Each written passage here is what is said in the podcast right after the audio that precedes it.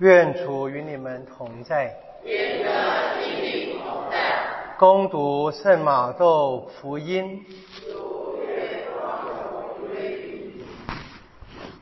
那时候，耶稣对民众和他的门徒讲论说：“军师和法利赛人坐在梅瑟的讲座上，凡他们对你们所说的，你们要行要守。”但不要照他们的行为去做，因为他们只说不做。他们把沉重而难以负荷的担子捆好，放在人的肩上，自己却不肯用一根指头动一下。他们所做的一切工作都是为叫人看。为此，他们把金甲放宽，衣穗加长。他们又爱。又喜爱筵席上的守卫，会堂中的上座，喜爱人在街市上向他们致敬，称他们为拉比。至于你们，却不要被称为拉比，因为你们的师傅只有一位，你们众人都是兄弟。也不要在地上称人为你们的父，因为你们的父只有一位。就是天上的父，你们也不要被称为导师，因为你们的导师只有一位，就是莫西亚。你们中那最大的，该做你们的仆役。凡高举自己的，必被贬义；凡贬义自己的，必被高举。上主的圣言。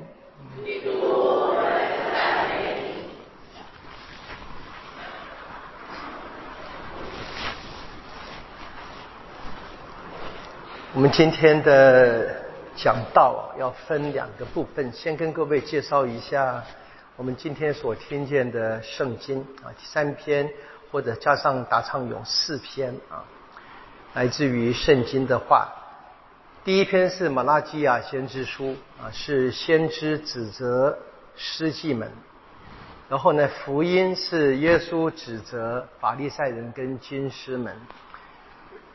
那读经二宝录就是以自己当榜样啊，怎么样才是一个教会的牧者或者说领导人？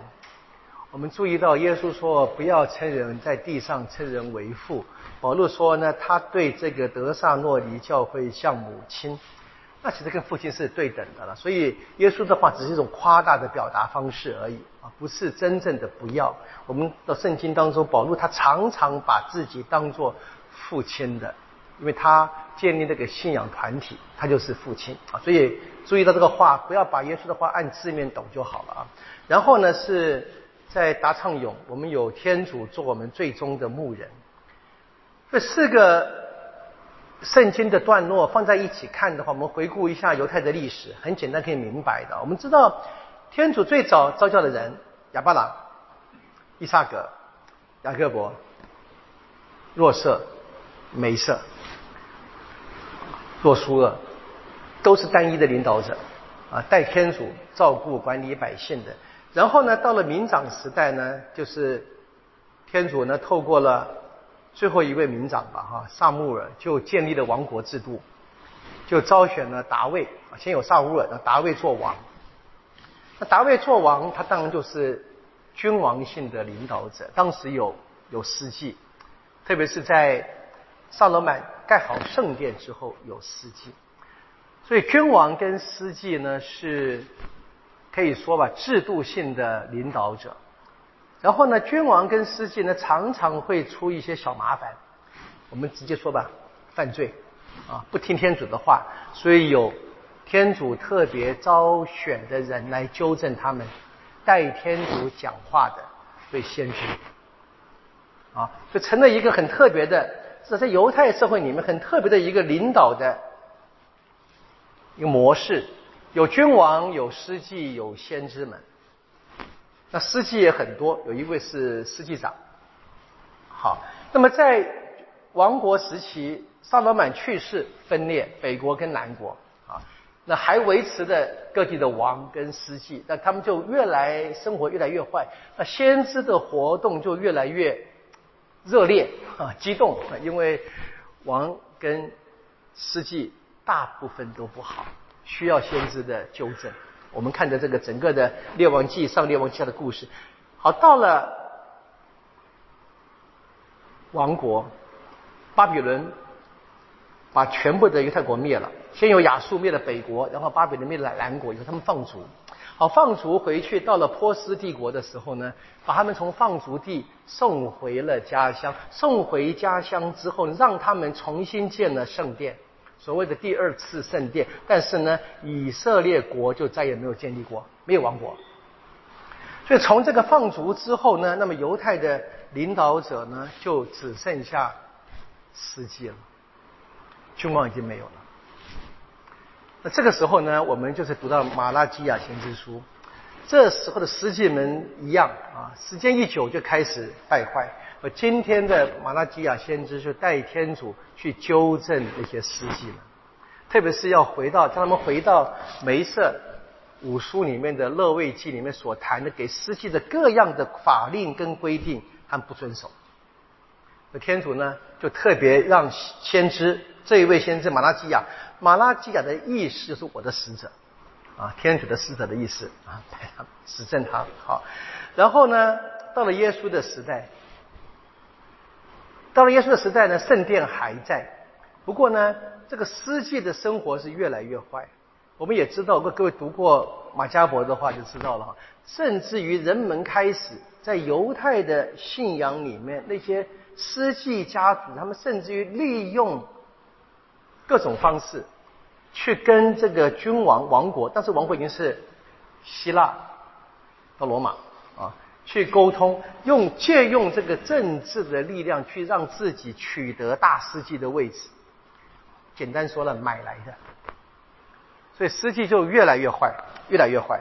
那慢慢的，这个在民间人对司机就失去了信心，然后就出现了另外一批，特别让老百姓回到。天主透过梅瑟所给的法律，重新看重法律的教导。那这个时候呢，法利赛人就出现了，本来就有的了，但越来越强，慢慢就还没有真正的百分之百的接替，但是已经开始成了老百姓心目当中比较好的领导者。他们学习法律，但是呢，我们知到了耶稣之后，到了特别是在这个。复国事件之后，教会时期，马窦福音写福音的时期，圣殿也毁了。然后呢，只剩下这一个专门教导法律的，他们成了一个真正领导者。那这些人又不接受，不接受耶稣是墨西亚，他们开始严厉的迫害基督徒。那么在福音当中，几乎每一次耶稣跟法利赛人的这个冲突跟辩论，大概都多多少少都反映着。圣经啊，福音写作的时期，但是也知道，在耶稣生活时就已经有了这一群人，他们特别的教导法律，但他们自己倒不见得真正的按着法律生活。这今天福音里面说的话，指责了法利赛人。所以综合起来说，很简单啊，就是每一个团体都有领导者，不同的。生活或政治制度不同的领导者，那每一个领导者呢，都有他们的一套，但那一套呢，是不是真正的符合天主的旨意？唉，从从现实来看很难了啊！我们几乎不要说，不敢说有任何人会出现，但是回到圣经的传统里面的话，是很应该的，应该有。那我们看见呢，可不可能呢？可能到了。初期教会，我们今天看见保禄的榜样。他虽然不是君王，他也不是司机，他大概也不是严格的传统的法利赛人。他虽然本来是，啊，他成了一个耶稣基督的跟随者，成了一个福音的使徒，成了一个去各地宣讲福音的人。他建立教会，他成了牧者。那他呢，成了榜样。符合天主心意的，他自己说啊，他对他们像母亲这话不能乱说的，我就不敢说，因为你们大概不拿我当母亲吧，哈，觉得没那么好，对不对？我我也承认嘛。这保罗他敢讲，你可以相信团体是接受的，但这是榜样，这不是不可能，这也是教导了我们教会里面每一个人。我今天本来考虑了很久，是不是不应该讲道理？讲这次讲讲给我自己听，讲给我自己听。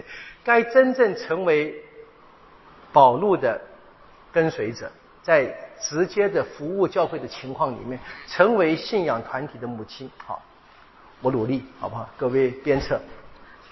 那如果还是不好怎么办？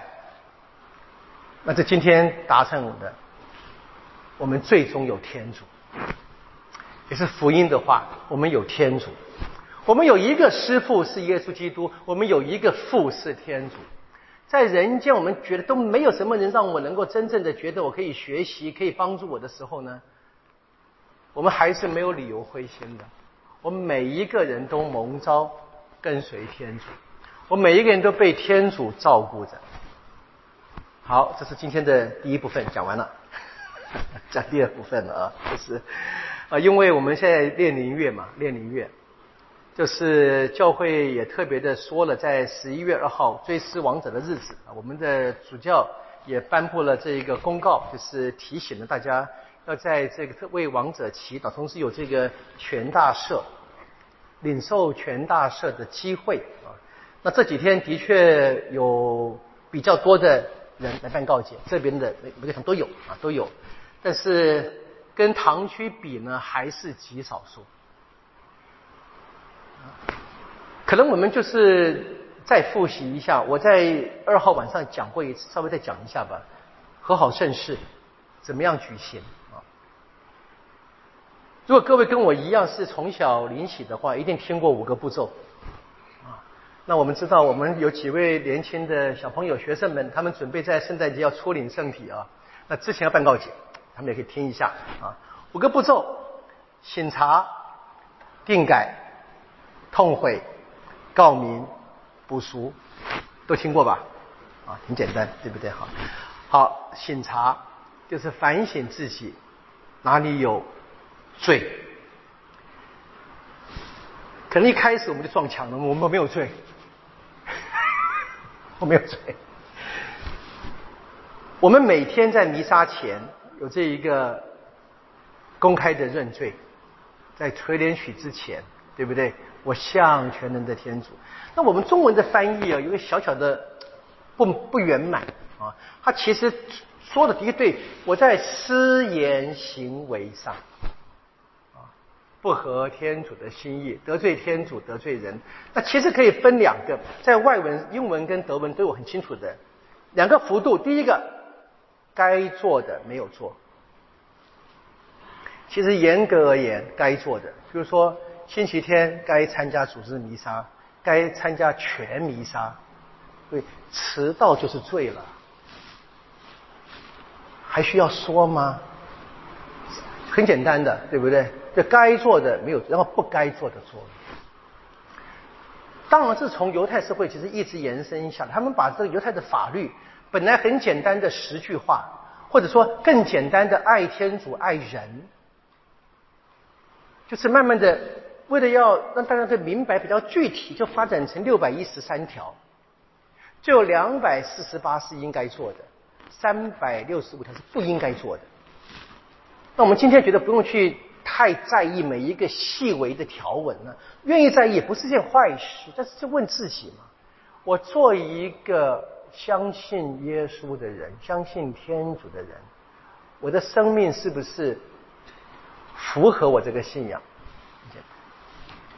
有任何的地方，就会说，明明知道还故意在重大的事情上违反，那是大罪。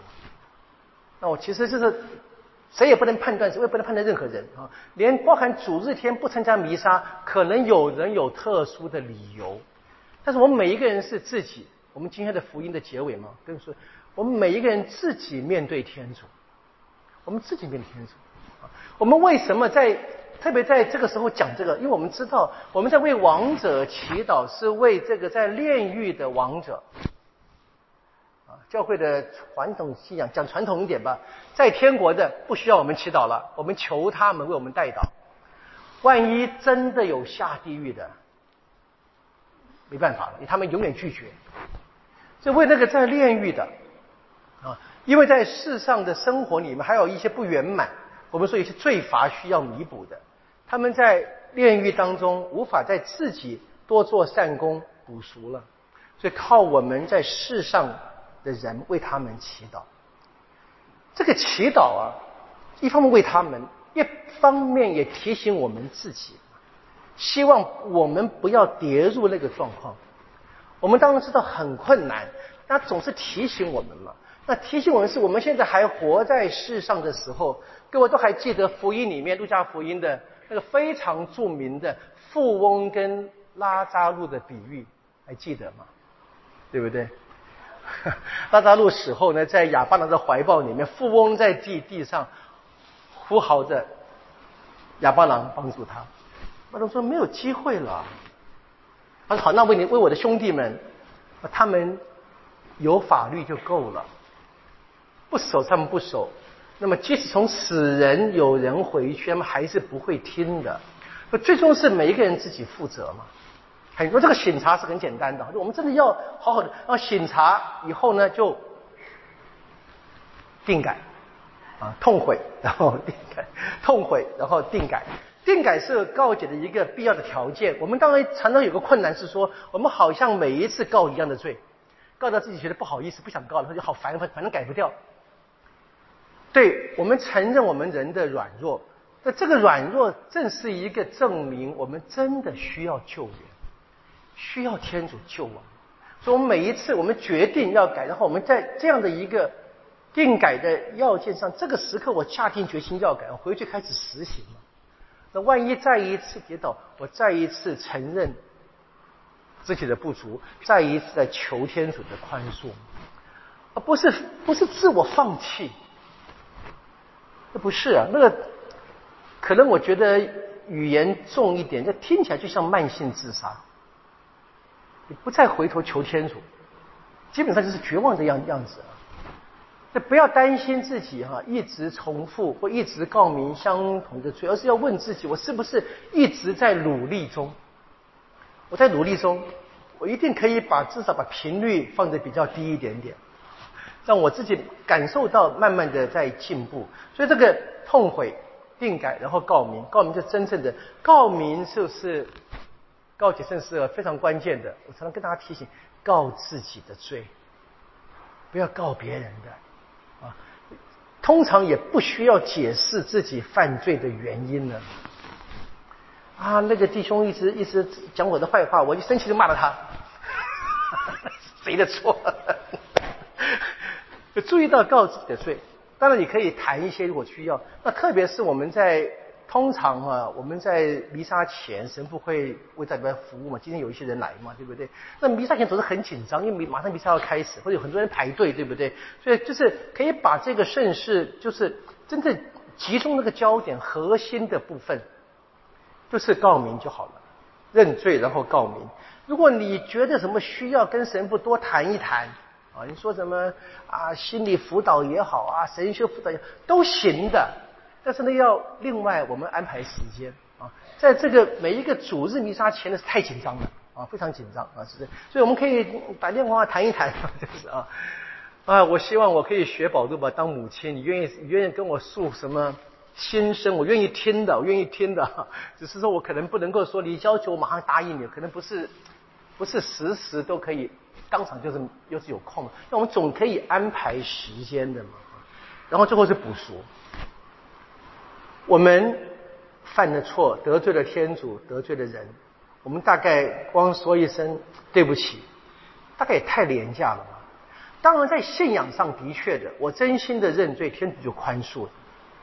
其实补赎倒不是天主真的一定要求我非怎么样不可，要相称，不是的，而是补赎是一个方法，让我真正的表达了我的认罪，而且我愿意弥补，愿意弥补很重要。啊，就是我不能够说我在外面打了一耳光，侮辱人，来跟天主说对不起，那是政客的做法，不是吗？我们要知道，我们来跟天主求宽恕，求他给我们力量改正。那我也应该向这一个我伤害的人道歉。当然，这个道歉可以想，如果觉得很尴尬或者不方便，真的可以想，可以找一个合适的方式，自己能够。所以，通常我们在教会的发展的过程当中，可以慢慢的变成给补赎金，就是透过祈祷提醒我们悔改的意识，当然是件好事，不是坏事。不，现在有一些神父。可能包含我在内，就是觉得给一个补赎金啊，好像太便宜了啊！不是我，我觉得这个平时觉得好像很难帮助人真正的悔改。那我现在碰到的原因是，如果说忏悔者愿意问，我可以讨论一下。碰到我说自己想办法对自己所认的罪做一点弥补。我们举小孩子当例子比较好，比较不伤人，因为这边小孩子不多啊。小孩子当例子，我常举的例子啊，这小朋友跟我说：“神父，我偷了妈妈五块钱。”我小时候了哈，五块钱不得了了，对不对哈？那神父就会说：“好，天主宽恕你，但是五块钱你要还，还妈妈，不还妈被打死。”的确有麻烦，对不对？不能够逼他做他做不到的。我就说，那你如果有零用钱的话，你这个月的五块钱要捐给人家。我们小时候买了个爱芒铅笔是吧？就有方法的，就是要让让这一个忏悔者知道，我们应该为这一个做点补赎。不过这个教会的服务人员不能够逼，不能够逼这个忏悔做他他觉得做不到，所以通常我们会去讨论问一下。通常：“我不会自己，我不会自己给。我问讨论问一下，他有什么可能？有什么可能可以真正的做一点啊？或者是如果最好是怎么样当面道歉？如果伤害人的话，不可能的话和好。这是一个真正我们的生活，我们的信仰不是一个抽象的，只在教堂里面的。那我们回到上个星期的耶稣讲的话嘛，爱天主，爱人。”这是很实际的，不抽象的。我必须真实的进到这一个情境当中，我就在天主内不断的往前走。在我面临到各样的困难的时候，想想我们今天的福音，我们有一个师父耶稣基督，我们有一个父天主。我们这个天主在整个历史里不断的表达他对人的爱，而我们这个耶稣他告诉我们，他是怎么样替我们成了罪，做补赎。有点辛苦的，但是不要忘了，我们跟随的那个耶稣，他已经给我们立了榜样。我希望大家在这个炼灵月里面，我们特别在为王者奉献我们的祈祷、牺牲、刻苦的时候，也能够想想自己，我们自己也需要得救的，我们自己也是天主拯救的对象。